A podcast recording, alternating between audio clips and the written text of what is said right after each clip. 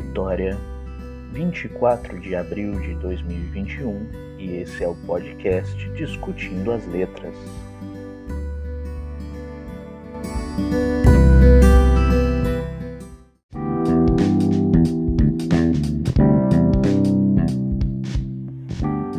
No episódio de hoje, teremos a música The Mad Piper, da banda sueca Civil War, do álbum God and Generals, de 2015.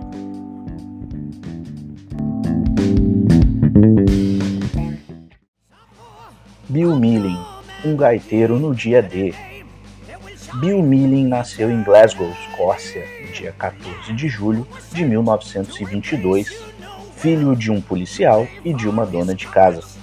No exército, Bill, já com 21 anos de idade, virou o gaiteiro pessoal do brigadeiro Simon Fraser, chefe da primeira brigada do Comando Britânico durante a Segunda Guerra Mundial. Por muito tempo, gaiteiros irlandeses e escoceses tocavam seus instrumentos no campo de batalha.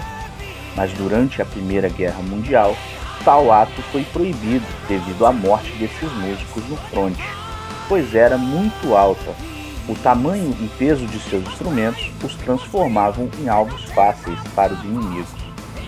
Bill desembarcou no dia 6 de junho de 1944 na praia de Sword, Normandia.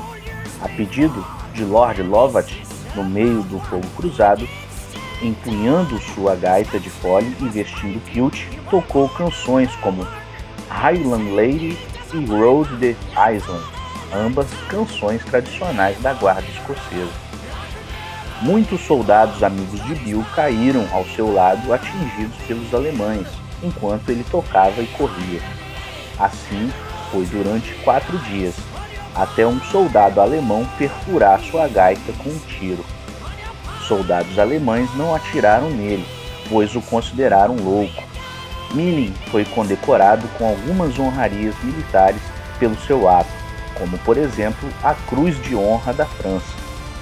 Com o fim da guerra, Bill trabalhou na fazenda de Fraser e depois como enfermeiro em um hospital psiquiátrico. Faleceu no dia 17 de agosto de 2010 na Inglaterra, com 88 anos de idade.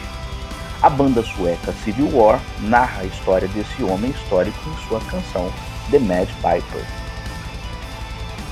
E no próximo episódio teremos a música Bastille Day da banda canadense Rush.